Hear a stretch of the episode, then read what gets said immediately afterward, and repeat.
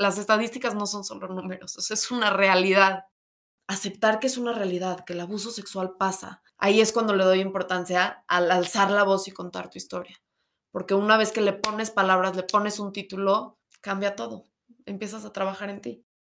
Mi nombre es Raquel Dichi y soy sobreviviente de abuso sexual y a la vez fundadora de una fundación que se llama Dilo Más.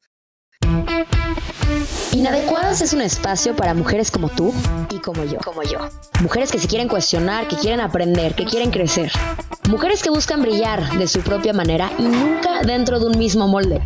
Mujeres que quieren esculpir su propio camino y romper sus propias barreras. Romper sus propias barreras. Y que creen que lo perfecto es enemigo de lo bueno. Me llamo Isabel Suárez y te quiero invitar a que tú y yo platiquemos de forma inadecuada. Bienvenidos y bienvenidas todas a un nuevo capítulo. No podría estar más feliz y más emocionada de estar llegando al último capítulo de nuestra primera temporada. Y justamente por esto, antes de empezar a platicar sobre este capítulo, antes de adentrarnos en este nuevo capítulo, me quiero tomar unos segundos para darte las gracias por haberme acompañado durante toda esta temporada. Cada capítulo a mí en lo personal me llenó de una forma distinta, me retó de una forma distinta, aprendí cosas diferentes, cada invitada y cada invitado definitivamente dejó algo muy especial. Así que te quiero agradecer por haberte trepado a este barco conmigo durante toda esta primera temporada. Ahora sí, antes de entrar oficialmente a este último capítulo, te quiero recomendar que si no escuchaste el capítulo pasado, el capítulo sobre abuso sexual infantil, yo me regresaría a escucharlo antes de que escuches este, ya que vamos a estar haciendo mucha correlación y mucha referencia con el otro capítulo. Vamos a estar usando términos, usando ideas, mensajes que explicamos en el capítulo pasado. Entonces, para que todos estemos en la misma base, en la misma zona cero para escucharlo, te recomiendo que te regreses a escuchar el pasado si no lo has escuchado. Ahora sí, te voy a platicar de qué se trata este nuevo capítulo. Así como en el capítulo pasado nos enfocamos en la parte psicológica, en la parte científica, la parte de información pura, por así decirlo, sobre el abuso sexual, explicamos cómo es que se da, cuál es el perfil del abusador, cuáles son las consecuencias que tienen en, la vida adulta, cómo esto afecta, cómo me relaciono con el mundo, conmigo mismo, cómo lo puedo sanar, todo este tipo de datos y de explicaciones que nos dio Analia. Hoy nos vamos a enfocar en la parte empática Hoy lo que vamos a estar escuchando es un testimonio, es una historia, y esto con la finalidad de tener una reflexión, número uno, de que este tema sí es común, de que este tema sí pasa, y de que hay gente muy cercana a ti, como lo dije en el capítulo pasado, que pudo haber vivido esto. Número dos, para que puedas encontrar tú un espacio y alguien con quien relacionarte y entender que no estás loco, que no estás loca, que no eres el único y en tercer lugar, para terminar de dar este mensaje de lo importante que es tener una psicología actualizada en nuestro país con este tema. Vamos a estar platicando también sobre la asociación de Dilo Más, que es la asociación a la que hicimos referencia en el capítulo pasado, para que puedas saber un poquito más a qué se dedican, cuál es su misión, cuál es su visión. Por primera vez en todo este podcast, en toda esta temporada, en todo Inadecuadas, me parece prudente que la invitada sea ella quien se presente ella misma. Su introducción tiene una carga de tanta admiración, de tanto respeto y de tanta fuerza, que creo que me parece lo correcto que ella misma sea quien se presente el día de hoy. Gracias, Isa, gracias por el espacio.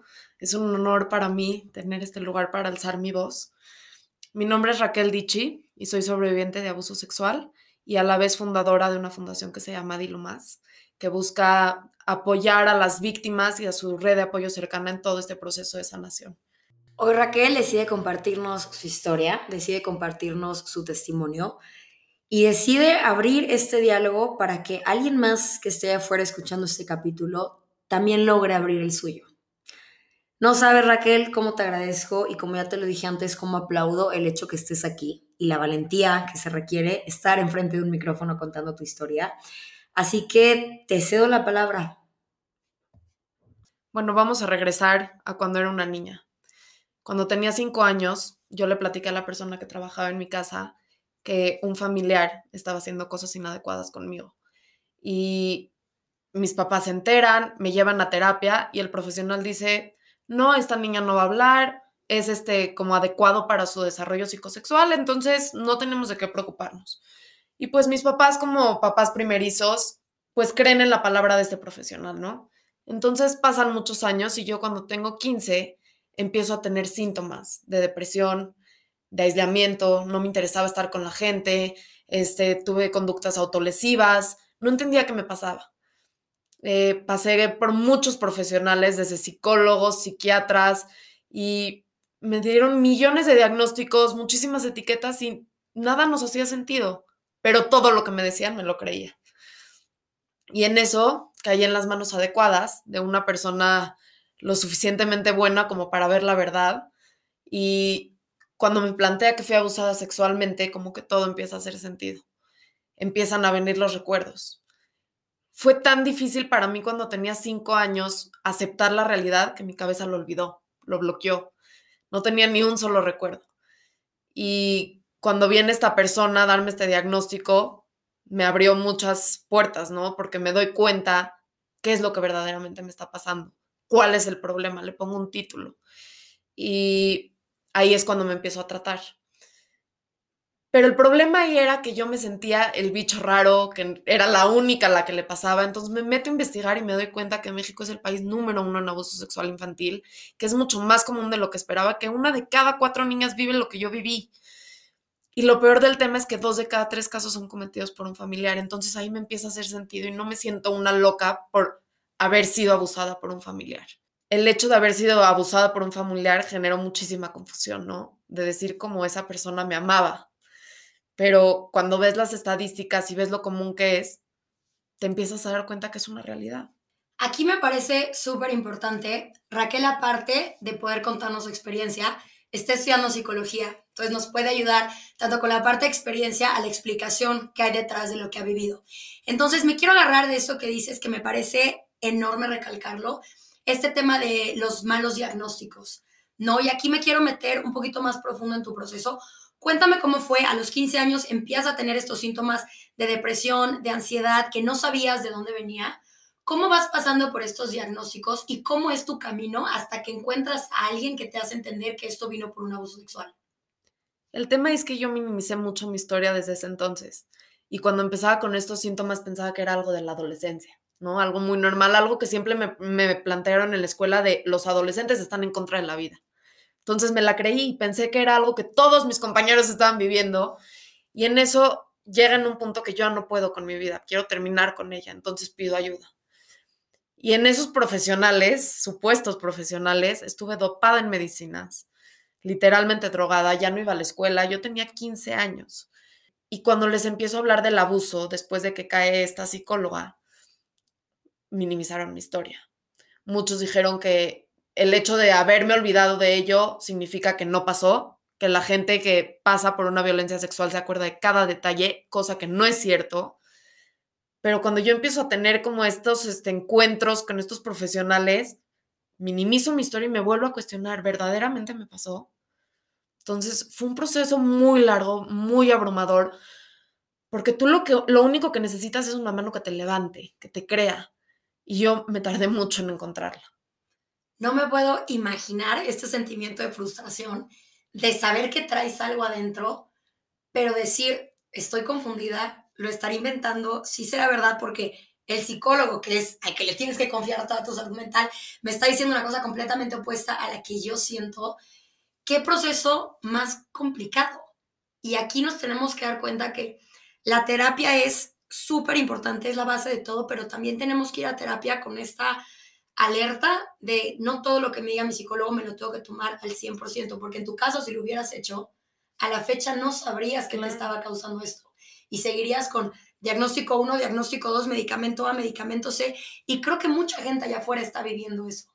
Porque como decía en un principio, es tan abrumador y nos sobrepasa tanto el tema de admitir que, que un menor de edad fue abusado sexualmente, que preferimos voltear a ver a la depresión, a la ansiedad, al borderline, a absolutamente cualquier diagnóstico menos esto. Ahora, de los recuerdos que tenías tú en, en la infancia con este familiar, ¿te acordabas de la escena? ¿No te acordabas de la escena? ¿Te acordabas pero no le dabas la importancia? ¿Cómo es como tu proceso de memoria con esto? Lo más cañón es que yo lo olvidé por completo. Y eso es lo que a mí me hizo minimizar también mi historia, el decir, si hubiera sido grave, hubiera estado en mi memoria. Yo soy una persona con una memoria impresionante y no haberme acordado de un suceso así me hizo cuestionarme muchas cosas. Pero luego, cuando me acerco con estos profesionales que sí lograron ayudarme que me explican qué fue lo que me sucedió, me explican que la mente es tan poderosa y era tan difícil que una niña de cinco años aguantara lo que le estaba pasando que prefirió olvidarlo. Entonces, literalmente agarró ese recuerdo, lo pasó al olvido, lo bloqueó y necesitaba salir a la luz. Era una verdad que necesitaba salir, entonces a los 15 años llegó con muchísima fuerza a encontrar su voz. A tocar puertas por donde pudo. Se nos olvida muchas veces que la mente funciona como la mente quiere funcionar. Sin importar nuestra razón, nuestra lógica, cómo quiera acomodar las cosas, tenemos mecanismos de defensa que sirven para protegernos a final de cuentas tu cabeza te quería proteger de este recuerdo justamente por la carga que tenía este recuerdo. Es fuerte escuchar que esto pasó por un familiar cercano, pero como decías hace rato, es muy común, muy, muy común, porque como hablábamos en el capítulo pasado, un abuso no llega de trancazo, porque si llega de trancazo lo vas a reconocer como algo violento. Llega poco a poco, llega de forma linda, de forma tierna, y te va envolviendo hasta que el niño genuinamente no entiende lo que está pasando, pero tú sí que sí lo estás recibiendo. Entonces, aquí me gustaría preguntarte, Raquel, esta parte de, enfrentar un duelo que fue un familiar tuyo, ¿cómo cambia tu dinámica en la casa? ¿Cómo cambia la relación con este familiar? No, y fue un proceso de muchas pérdidas, porque no solo pierdes la imagen que tenías de ese familiar, porque cabe recalcar que era una persona a la que admiraba, eh, con la que me sentía protegida.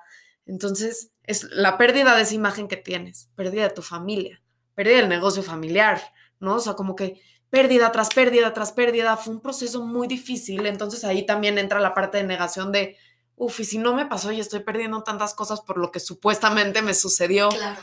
Entonces, todo este proceso fue mucho cuestionamiento, echa bolas todo el tiempo de si es tanto mi historia para lo que estoy realmente perdiendo. Claro, vale la pena todo esto. No me puedo imaginar el, el sentimiento de decir, uno, tengo que contar esa historia porque yo tengo que sanar pero dos, también porque esa historia merece ser contada, porque cómo es posible que haya sucedido esto. También para proteger a la gente de tu alrededor. ¿Cómo van reaccionando tus tíos, el resto de tus familiares con esta noticia? Porque recibir una noticia de esa índole, me imagino que también para ellos fue casi imposible de, de entender y de creer. Pues yo creo que es muy importante mencionar que la negación es una parte muy normal en este proceso. Pero tapar el sol con un dedo no va a funcionar durante mucho tiempo porque la verdad sale a la luz, ¿no? Entonces, cuando yo lo cuento, mis papás me creen. Fue como un milagro porque no es algo común. Entender que un familiar puede hacer tanto daño y estar dispuesto a separarte de esa persona es algo que requiere mucho valor, pero yo tuve esa fortuna. El resto de los familiares al principio creían en la historia, pero luego como que le empezaron a dudar y se fueron del otro lado donde pues es conveniente creer que no pasó, que no es real. Pero repito, la verdad sale a la luz, ¿no? O sea, al final el cuerpo y la mente son tan poderosos que llegan a un punto que ya no pueden con este secreto y se necesita salir. Esta parte que dices del secreto necesita salir, la mente va a gritar, como lo llevamos platicando en este capítulo. Y justo en esa misma línea me quiero meter al tema del silencio. Raquel, ¿por qué es tan importante para ti? ¿Por qué es tan importante para Dilo Más hacer este énfasis en quitar esa cortina de silencio? Y explícame y explícanos el daño que genera este silencio. Pues para mí en mi proceso de sanación lo, lo más sanador fue alzar la voz, sentirme escuchada, validar mi historia, ponerle un título al problema, ¿no? Entonces, por eso le pongo Dilo Más a este proyecto, porque Siento que una vez que alzas la voz, aceptas lo que te pasó, empiezas a sanar. La negación es súper común, siento que es algo parte, pero también en mi caso, yo me tardé 10 años en alzar la voz. Y los profesionales me empezaron a explicar que el trauma fue mayor para mí porque lo bloqueé completamente. Entre más se silencia el trauma, más la mente busca formas de explotarlo y que se escuche ese trauma. En tu caso, fue 10 años después el proceso como de psicología, el proceso de sanarlo, de buscar de dónde estaba saliendo todo este ruido, para darte cuenta que era un tema de abuso sexual. ¿Cómo crees que tu caso hubiera cambiado si en un principio hubieras tenido un diagnóstico correcto, hubieras tenido una oportunidad para alzar la voz, si le hubiéramos quitado este factor de silencio, que en tu caso duró 10 años, ¿cómo hubiera sido tu proceso? Pues yo me imagino que hubiera sido mucho más fácil porque primero los recuerdos hubieran seguido ahí, ¿no? Y el hecho de quedarme el secreto para mí solita fue lo que estuvo haciendo esa maquinita de daño dentro de mí. Como lo explicábamos en el capítulo pasado, se vuelve un trauma complejo y es, mucho más difícil de trabajarlo porque pues, la mente lo olvida.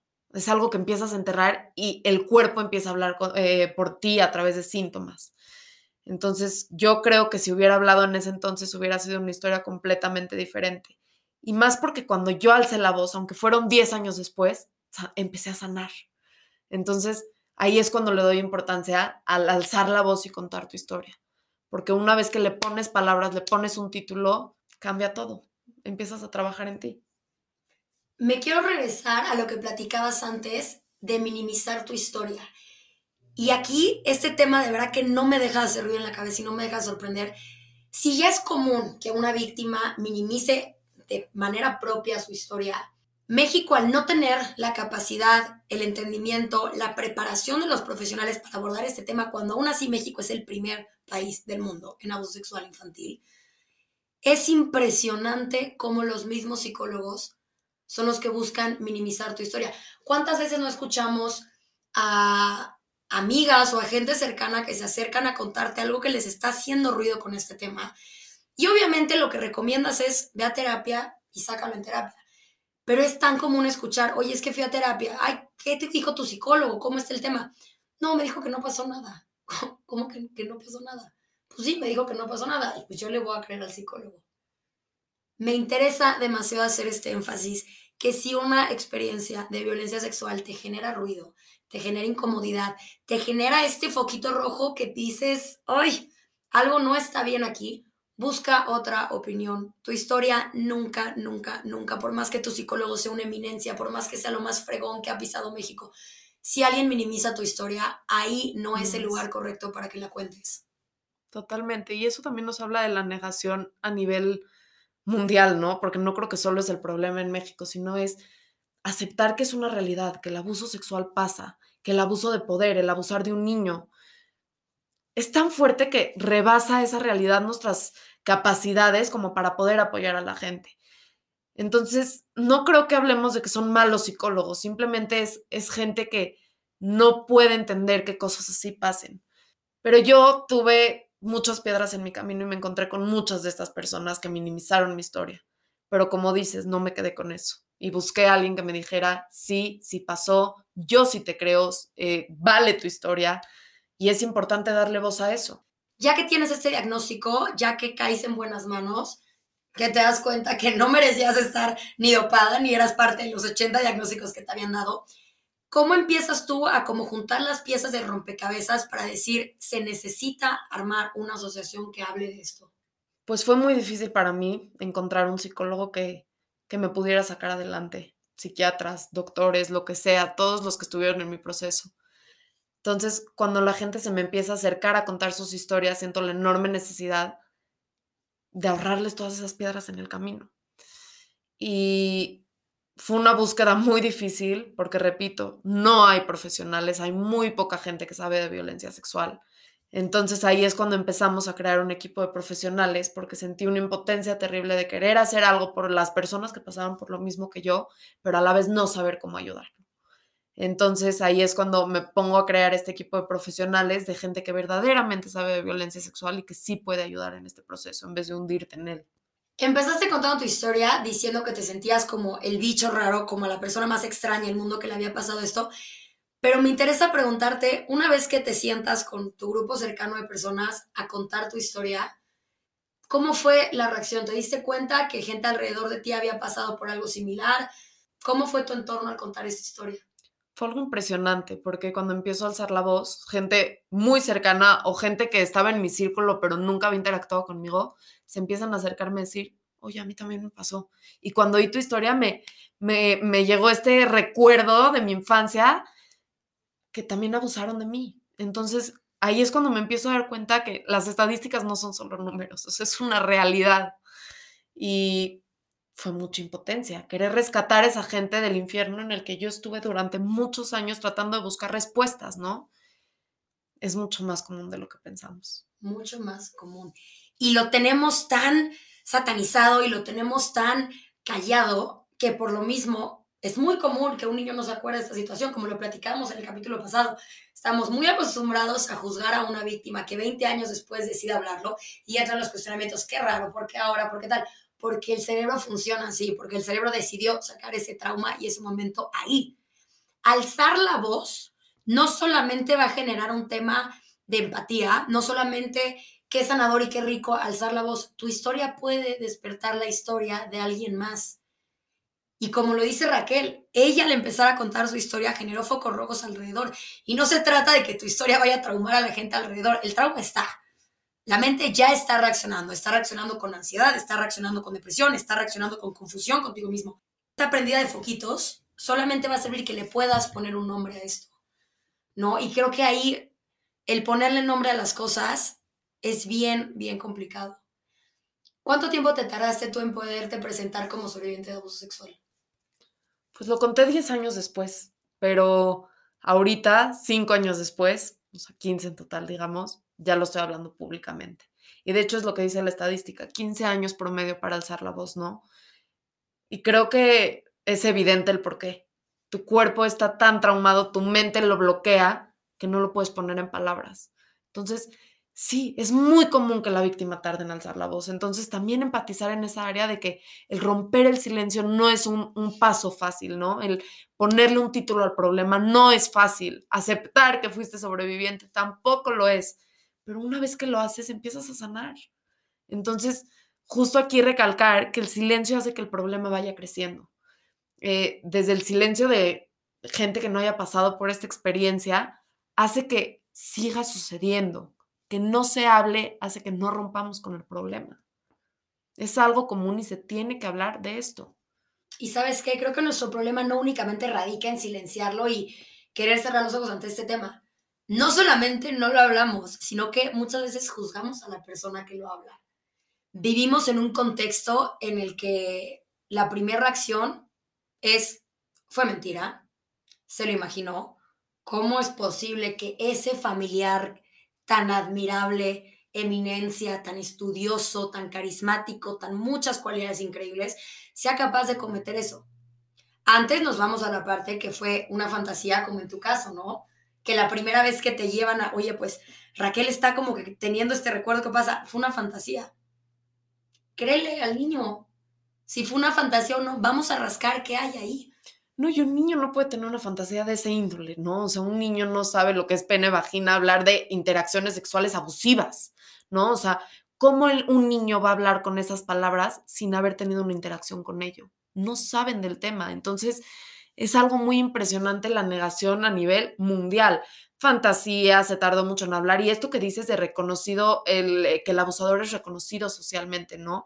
Yo también tuve mucho ese, ese problema una vez que alcé la voz. ¿Cómo? No hay manera de que ella sería capaz de hacer algo así, ¿no? Ella es muy reconocida socialmente, muy estudiosa, muy inteligente. ¿Cómo va a hacer algo así? Claro. Ya que pasamos por todo este tema de malos diagnósticos, de todo este proceso, me puedo imaginar que como cualquier proceso psicológico, como cualquier duelo, entra todo tipo de sentimientos. Y en el caso de un abuso sexual, la culpa es de los protagonistas en este tema. Entonces, me encantaría preguntarte, Raquel, una vez que recibes este diagnóstico, que a ti te cae el 20, que tú entiendes y puedes poner en palabras que lo que ocurrió fue un abuso sexual, ¿cómo entra la culpa a ti? ¿Cómo la sientes? ¿Cómo la vives? Fue mucha culpa en el sentido de que dije, ¿por qué me quedé callada tanto tiempo? O sea, ¿por qué no, por qué no me di cuenta que era un abuso sexual y pedí ayuda? Pero luego me doy cuenta que simplemente era una niña y que no tenía la capacidad de entender lo que estaba sucediendo. Para mí era un juego, para mí era un secreto, para mí era un acto de amor, ¿no? Fue mucho cuestionamiento, culpa también de haber roto lazos con este familiar, ¿no? De por mi culpa ya no tenemos interacción con la familia eh, por mi culpa el negocio familiar también se rompió, ¿no? Entonces era pérdida tras pérdida y todo el, culpable de la historia soy yo, ¿no? ¿Por qué? Porque alcé la voz. Pero luego me doy cuenta, una vez que alzó la voz, que se perdía mucho más quedándome callada. fue un proceso muy difícil dejar de, de, culparme por eso, porque no es culpa de nadie más que de la persona que abusó de ti. Créetela, porque tú no tienes nada de responsabilidad en este asunto. Al revés, tu responsabilidad es alzar la voz, pedir ayuda, rescatarte a ti. Pero yo no lo entendía y me costó mucho trabajo entenderlo. Es un proceso largo, vas a vivir con culpa, pero una vez que empiezas a aceptar tu historia y empiezas a darte cuenta que, que lo que pasaste no te define como persona, es cuando empiezas a sanar. Ya que repasamos tu historia, me encantaría entrar, digamos que a la segunda fase de este capítulo, que es una parte de luz y de sanación que a mí me fascina. Saliendo de grabar el capítulo pasado, me quedé con una sensación de que todo inadecuadas había valido la pena solamente por toparme con Dilo. Porque es un ejemplo de, de valentía, de romper tabús, de sacar silencios incómodos, de acompañar a la víctima, de cambiarnos el chip en la cabeza de todo este tema. Entonces, me encantaría que la gente que nos esté escuchando entienda bien, dilo más, entienda la misión y entienda también por qué es tan importante esto. Entonces, cuéntame, ¿qué buscas con Dilo más? Si pudieras definir, creé esta asociación para esto, ¿cuál sería lo primero que te viene a la cabeza? Para ayudarte a sanar. Mi objetivo más que obtener justicia o lo que quieras es que tú sanes, que aceptes tu historia y puedas vivir con ello. Yo me tardé tantos años en encontrar esta paz que siento ahorita, que justo es mi visión en Dilo Más, ¿no? El ayudarte a tener la sensación que tengo yo ahorita, a que no tropieces en esas piedras en el camino que no son necesarias. Y es suficiente haber vivido violencia sexual y de por sí sumarle, encontrarte con profesionales que te hunden más en el proceso. Entonces, eso es lo que buscamos hacer, ayudarte, caer en manos adecuadas, ¿no? que puedan ayudarte a sanar esta historia, a aceptarla, a trabajar en ti. También contamos con abogados. También Dilo Más busca entrar en esa parte. Y fíjate que la parte legal es un poquito irónico, porque por un lado, los diagnósticos psicológicos muchas veces se apegan mucho al mismo código penal. Violación es el caso de tal y tal, lo que dice el Código Penal. Abuso sexual es esto, esto, esto. Hostigamiento es esto. Estupro es esto. Lo que me gustaría hacer énfasis es que no es una lista de requerimientos, un diagnóstico psicológico. Exacto. Porque además muchas veces pensamos que el abuso sexual es lo mismo que una violación y son cosas distintas, o que el abuso sexual solamente radica en tocamientos. Cuando hay 80 maneras en la que un niño puede tener un trauma en la índole sexual. Puede ser que alguien te obligó a ver pornografía, que alguien se masturbó enfrente de ti, que alguien se desnudó enfrente de ti, que alguien te pidió que te desnudaras, que alguien te pidió que observaras otro acto sexual. O sea, es tanto el abanico de posibilidades, de categorías, por así decirlo, pero como nadie nos enseña eso, no le ponemos nombre de abuso sexual, porque lo más cercano a una educación de abuso sexual que tenemos es que nadie toque tu vagina, que nadie toque tu pene, que nadie cometa una violación contigo. Ok, entonces, si lo que me pasó no cae en ninguno de estos supuestos, no me pasó nada. Pues todo chido, y yo soy la loca que está pensando que puedo yo tener un trauma por esa índole. Y es este proceso mental de decir, híjole, me siento culpable porque qué loca ando.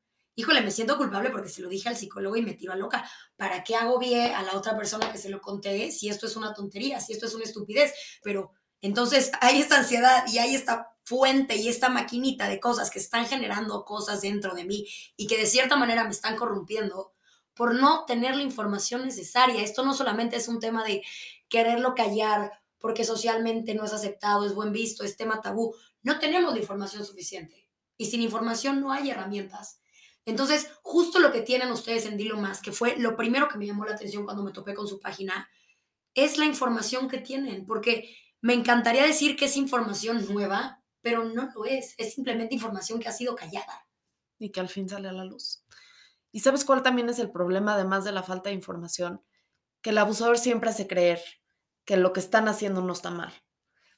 Más en los casos de familiares o de conocidos, te empiezan a entrar en este juego de manipulación, ¿no? De lo que estamos haciendo es porque te quiero, este, es porque eres mi consentida, entonces empiezas a caer en este juego y empiezas a creer verdaderamente que esto es por amor, cuando no es así. Pero como dices, porque no le ponemos un título, porque dices, ah, si no entra en la categoría de que me tocaron o lo toqué, pues no es abuso. Y de hecho, hay abusos sexuales que ni siquiera se requiere de contacto físico. Entonces, esa falta de información es lo que nos lleva a callar tanto. Por eso yo repito que lo más sanador en el proceso es hablar, pero no solo de tu testimonio, sino hablar del tema. O sea, esto no va para ti víctima o sobreviviente, va para ti también eh, como de la, de la sociedad, que puedes hacer algo al respecto, que tienes que hablar del tema para que esto acabe, para que se rompa. Raquel, ya platicamos un poquito como de la importancia de alzar la voz en el caso de la víctima, pero ahorita que estás hablando de gente que no ha pasado por un abuso sexual, ¿cómo se puede sumar? Me gustaría hacer hincapié en esta parte porque estoy segura que los y las que nos están escuchando pueden tener este sentimiento de el tema sí está, está duro, está fuerte, me incomoda, pero al mismo tiempo quiero poder evitarlo, quiero poder sumarme. Alguien que nos está escuchando que no puede alzar la voz con su testimonio porque no vivió algo por el estilo, ¿cómo podemos ayudar? Pues yo, en lo personal, siento que el hablar del tema, el alzar la voz y no no seguir tapando el sol con un dedo hace la diferencia, ¿no? Y lo más importante, creerle a la víctima. Siento que las personas que no lo han vivido, el hecho de darle credibilidad a la persona que lo pasó, hace la diferencia en el proceso. ¿Por qué, crees? Si no, vuelves a encerrar a la víctima en su silencio. Una vez que dices, ay, no fue para tanto, ya, la encerraste otra vez. Minimiza la historia a la víctima. Entonces, si tú estás allá afuera y oyes un testimonio, créelo. Está ahí para apoyar a la persona, empatiza, o sea, nadie te va a mentir de una historia así. Las estadísticas nos dicen que es muy poca la gente que miente y sí, sí, porque hay este, un tema económico de por medio. Pero no es común. ¿Por qué te estarían mintiendo de algo así? Entonces empezar a abrir los ojos a la realidad en la que nos encontramos, a que nuestro país es el número uno en abuso sexual infantil y que sí pasa. Entonces, el empezar a hablar del tema, tú también como persona externa de la sociedad que no haya pasado por una experiencia de este tipo, hace la diferencia. Creerle a la víctima, no juzgarla, no cuestionarla, no pensar que Chance lo está inventando o que Chance la historia no fue así. O muchas veces incluso ni siquiera es pensar que lo están inventando, es decir, que están exagerando. Exagerando. Oye, pero no te violó, pero no te tocó. no te, quitó la ropa. No te quitó la ropa. Te estás traumando porque te puso pornografía exageración. Un trauma es un trauma, señores. No importa lo que pasó, quién fue, dónde estaba la persona, qué tan grave, según tu criterio, fue lo que sucedió. La persona tiene un trauma que merece ser hablado, que merece ser sanado. Y no solamente es un tema de, ay, qué dramático, si a mí me hubiera pasado esa experiencia, si a ti te hubiera pasado esa experiencia, ¿quién sabe qué hubiera sucedido? Porque también aquí es bien importante cuando escuchamos estas historias, ay, güey, qué raro, ¿por qué no corrió? ¿Por qué no se defendió? ¿Por qué no tal? Porque te quedas congelado, te quedas congelada, congelado. De hecho, es muy común, digo, nos estamos enfocando en el tema de, abuso infantil, pero tristemente yo cada día me llegan más historias de amigas mías que han sido abusadas a esta edad en situaciones que dices, es que estaban en un Uber, en un precopeo, en un tal, y es tan, tanto el juicio que tenemos alrededor de ese tema que hasta la misma víctima dice, güey, estoy siendo una dramática porque pasó esto. Es que no está siendo dramática, es que tu mente te está avisando que algo pasó. Claro. La ansiedad, a final de cuentas, es un mecanismo de defensa. La ansiedad te está avisando que hay un peligro cerca. Si tienes ese grado de ansiedad que no sabes de dónde está viniendo, hay que revisarlo bien porque eso quiere decir que tu cuerpo está reconociendo que estuviste o estás en una situación de peligro. Tu cuerpo está hablando por ti. Tu cuerpo habla, exacto. Y no escogemos cómo la mente reacciona, o sea, retomando esto que dices del trauma, un trauma es un trauma. O sea, puede que para ti no sea traumática una experiencia, pero para mí sí, y eso ya es suficiente. Entonces, que nadie te diga que no fue grave, que estás exagerando, con que para ti haya sido algo que se merece ser reconocido y escuchado, es suficiente. Completa, completamente. Sé que hay varias psicólogas en formación que escuchan este podcast, cosa que me da muchísimo gusto. Me gustaría hacer una invitación a adentrarse más a este tema, porque como lo dijo Raquel hace rato, no quiere decir que que un psicólogo actúe desde un punto de vista de, malicia o que no esté preparado, que sea un mal psicólogo, que haga una mala terapia, sino simplemente estamos acostumbrados, no solo como país, como sociedad, a callar temas que son incómodos tocar. Aquí estamos haciendo mucho énfasis en no minimizar la historia, en entender que el abuso sexual no solamente viene con tocamientos, que no solamente es una violación, que abarca mucho, mucho más allá. Hay que informarnos, hay que entender bien este tema, porque si no se habla, no se previene, la víctima va a seguir en silencio. Este silencio va a seguir destrozando no solamente a la víctima, sino también a las personas de alrededor que pudieron haber escuchado esa historia y pudieron haber abierto los ojos.